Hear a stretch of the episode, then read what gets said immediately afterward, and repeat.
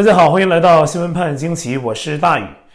一位名为 Captain Overnight 的美国网友在五月二十四号分享了一则消息，说呀，跟他同为飞机驾驶员的朋友分享给他一段短片，显示一颗导弹从海面处腾空而起，后面拉着一串长长的白烟。如果单看这段画面呢，也看不出什么，但只要看一看这位推特网友的介绍，就会觉得真的是很惊险。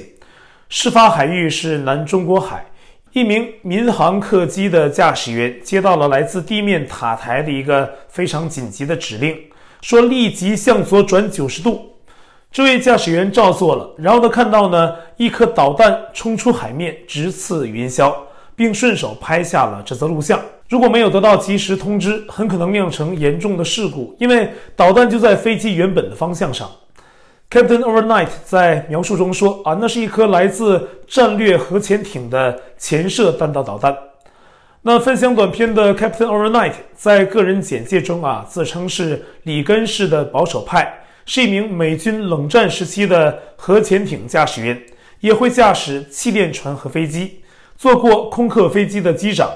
但他并没有提到是哪家航空公司的飞行员拍摄了这则短片。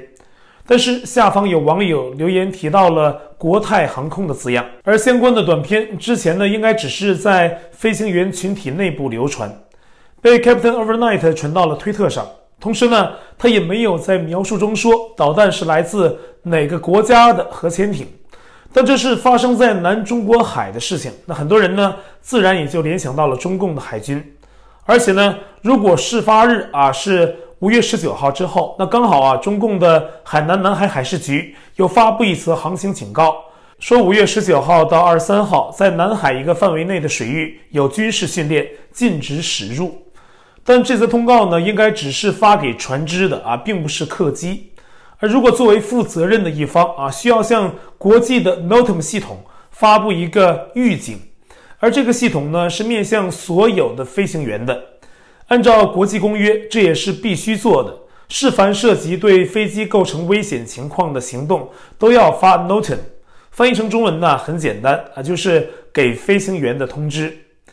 比如火箭发射啊，武装冲突，任何军方有飞行活动，或某个高楼有航空指示灯故障啊，机场附近呢突然有鸟类出没。或者是某条飞机跑道临时关闭等等，都要发出这种国际通用的 NOTAM 通知给飞行员。而且在当今呢，这种通知啊都是提前在电脑上发出来的，飞行员呢可以提前看得到啊，读得到，而不是地面塔台呀、啊、慌慌张张的在最后一刻用这种通话系统紧急通知飞行员转向啊，这相当危险。二零一四年七月十七号，一架从荷兰起飞。飞往马来西亚的马航 MH17 客机，就是在靠近俄乌边境的地带被导弹击中而坠毁的。机上298人全数罹难，而命中他们的导弹被普遍怀疑是乌克兰东部的分离主义武装分子发射的俄制飞毛举导弹。这就是完全没有通知飞行员，那飞行员呢也没有幸运的得到地面塔台的临时电话通知造成的恶果。Captain Overnight 啊，公布短片的相应推文下方，不少美国人留言，把矛头指向共军。他们认为这就是中共又一次不负责任、不守国际行为准则的一个案例。二零一八年及之后的贸易战，二零一九年的香港，二零二零年的瘟疫，还有二零二零美国大选中的一些是是非非啊，让很多美国保守派的普通人对中共的印象极其恶劣。在留言区中，有美国人问为什么没有给飞行员发 NOTAM，然后呢，另一名美国网友回复说，NOTAM 是给那些尊重规则和人身性命的人准备的。那言外之意啊，就是中共不尊重这些啊，我行我素。再往下看，那留言区啊，简直成了对中共的吐槽大会，而这都是这些最普通的美国人自发所为。推友 Captain Overnight 是个小账号，才三百多个跟随者。一般的推文呢，互动超过个位数啊，就已经不错了。而这则推文呢，有两千多个赞，还有总计一千多个转发，这相当厉害了啊！那下面留言区呢，还有人分享了一篇五月十八号的媒体报道，显示啊，被质疑是中共的火箭残骸砸中了三个印度村落。而且这是两个月内呢第二次有中共的火箭残骸命中印度，这算不算入侵呢？也有人在留言区议论，中共的军事演习也成为中国自己的飞机经常晚点的重要原因。英国经济学人报曾在二零一七年十月统计说，世界上飞机平均晚点时间啊，不包括中国，是二十七分钟。而在全球前一百大机场中，中国的占了十三个。他们平均的晚点时间是四十三分钟，其中一个重要原因就是啊，中国的空域管理是由空军担纲，民航总局呢只能在空军允许范围内发挥一点作用，而空军一旦进行演习，相关的空域啊就全部禁飞，而这种演习和空域管理呢，在中国又是机密，所以跟旅客说的只能是空中管制之类的理由。留下一帮子人呢，在机场座位上傻等。可这次的南海事件则是另一个极端，是海上的演习。那飞行员呢，根本没有得到通知，要真的被导弹击中啊，就真的酿成另一场国际事件。现在中共在国际上的曝光度啊，真的是太高了啊，而且几乎都没有什么好事儿。疫情清零啊，还有习近平的连任。甚至呢，有关习礼之间的关系议论等等，都上了国际版面。那这些都是国际社会关注的大事。还有一些呢，看起来没有那么大影响的事件，但是呢，要真传到国际上啊，还是会让好多人笑话。比如五月二十六号，大陆的微博上人教版教材的插画啊，居然都上了热搜榜，而且不只是占据了一个话题的位置，而是多个。原因是什么呢？就是人教版的数学教材插图太丑陋，而且呢，使用很多年。依我看呢，那不只是丑陋，简直是糟蹋眼睛，而且少儿不宜。给大家看看都是什么插画啊，都是什么货色。这张图啊，只是一个例子啊。所有插画的小孩都是口眼歪斜、萎靡不振的样子，还都吐着舌头。只有蛇或者是狗啊，才常常把舌头耷拉在外面。还有更夸张的啊，这个小男孩啊，手比 V 的姿势，然后呢，伸着舌头说啊，自己赢的可能性比老师大。这种图片难道不辱华吗？啊，之前说眯缝眼辱华，结果呢，这中共啊自己给小学生的教材啊就是这样的。还有呢啊，这是一个在小孩教材上出现的害羞小男生，看着一堆几何图形。然后裸露着下体啊，请问这是暗示中国有六亿人月收入在一千元以下吗？买不起裤子是吗？不要搞笑好不好啊？那这个小孩的下体关键部位啊，我们给模糊掉了啊，原图太惊悚。还有这个跳皮筋儿的女孩啊，为什么要画出人家的底裤呢？另外，这些插图啊还充满细节，一个小女孩的脚腕子上面还画有纹身。还有公然耍流氓的一个男孩对另一个女孩从背后袭胸啊，这样的画面呢也出现在教材的插图上。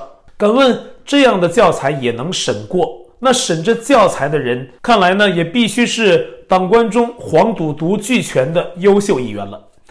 设计这些插画的是北京一个叫吴勇设计工作室的单位，而相关负责人呢还是从中央工艺美术学院毕业，还是著名的设计师。那事件登上热搜之后啊，人教社宣称会重新设计封面，还有部分插图。按说应该全都换吧？这人教社也是要把辱华进行到底了。而类似这样的教材呢，在中国可不是这一例。江苏凤凰少年儿童出版社出版的一个儿童读物里面，为了表示人流出的汗液是咸味的啊，居然设计了一个让人三观尽毁的插画。是两个毛头小子在舔一个女孩的胳膊，一个说啊，姐姐好漂亮，你的汗是什么味道呢？那另一个说也是咸咸的。而在中国大陆出现这种现象啊，并不奇怪。共产党对中国在物质表面的操控还有破坏，还不是最严重的，在精神和文化上的破坏，那是最惊心的。现在中共的这些旧的问题堆积着啊，新的问题也层出不穷，特别是在目前的这场清零运动下。很多在大陆的人呢，都不得不选择公开反抗。在天津不是出现这么个事儿吗？天津大学因为疫情封校，那最早呢是从今年一月初开始的，而在已经按上级指示实施了管控之后啊，又持续加码，继续对学生进行限制，但仅仅针对学生，好多教职工家属却可以仍然自由进入校园，对学生也是啊，看得很紧。可是呢，到食堂吃饭啊，大家还是聚到一起要摘掉口罩，而且很多食物啊，价格高昂又质量很差。草莓有的已经烂了，还卖十三块多一斤，肉都臭了，还做到菜里，如此种种。那学校领导也不在意啊，根本不听取学生的反应。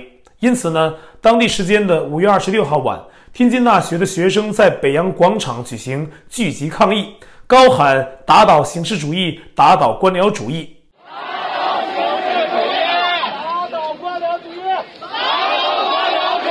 不过呢，那个“打倒形式主义”这几个字啊，如果不仔细听啊，容易听成“打倒习近平”。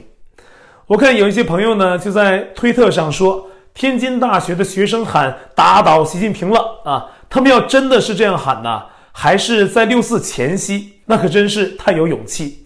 不过，能在中国大陆，在北京的门口天津啊，喊出“打倒形式主义，打倒官僚主义”已经很不容易。当时又引来了大批的警察前往现场，有人拍到警察骑着摩托啊，开着警车向天津大学方向疾驰。目前事件呢，后续还没有具体消息。但是有网上流传的海报显示，天津大学的学生啊，仍打算在五月二十八号继续抗议。现在北京、天津高校的普遍情况是，只封学生啊，不封教职工，而且呢，待遇很不好。天津的南开大学的学生也举行了各种形式的抗议，例如在教学楼上拉开横幅，写着“可是我看现在的南开趋向是非要自绝于社会不可了”。也有南开的学生在前不久的五月四号，在校内张贴单张啊，说天津呢摘星已经二十天了，但封校已经六十天。北京高校呢这些日子也在抗议，尤其北师大最为典型，甚至有学生喊出了“陈胜旺大楚兴”。那这样的，在当局看来极具挑衅性的话。不过北师大在六四纪念日前夕的这种学生抗议啊，着实惊动当局。网上有消息流传说。北京市委连夜开会，可能是在考虑啊，要稍微放松对高校的管制，或许啊是怕六四纪念日的期间出现什么乱子啊。然后呢，有网友发给我清华大学的内部通知，说正在商量是否允许学生接收快递、延长食堂的开放时间，以及让返乡目的地没有问题的学生可以离校离京的问题。这可以叫精准返乡吗？但是呢，还是不能让所有人离开。那估计啊，剩下的人呢，意见会更大。现在啊，中共政权面对着更加复杂的国内环境，那国际环境啊，也好不到哪去。美国国务卿布林肯在二十六号发表对华政策讲话，按海外大纪元的报道，有四大重点。啊，第一是继续联合盟友对抗中共，特别是韩国和日本。第二是俄乌战争不会影响美国关注中共问题。第三是继续扩大跟台湾的合作。那第四是强调中共啊不应当晋升国际，不让外国关注中国的人权。布林肯的讲话，那综合来讲呢，不如川普政府时期的强硬，但是一直以来针对台湾的表态，却也足以让习近平当局谨慎从事。而习近平一旦实现连任，迈过了终身执政的门槛，估计啊更不是如今这种小心翼翼，对内对外啊会有更大的动作。因此呢，今年的二十大。不仅是中国的关键节点，对世界来说呢，也都很关注。好，我在 Telegram 上面的官方公告群是 T-me 斜线大于 News，观众讨论群是 T-me 斜线 XWPAGQ 下划线 US，节目信箱是 XWPAGQ@gmail.com，还有我的会员网站，网址是大于 US.com，也欢迎您订阅本频道并点击小铃铛获得节目发布的通知。那感谢您的收看，我们下期节目再会。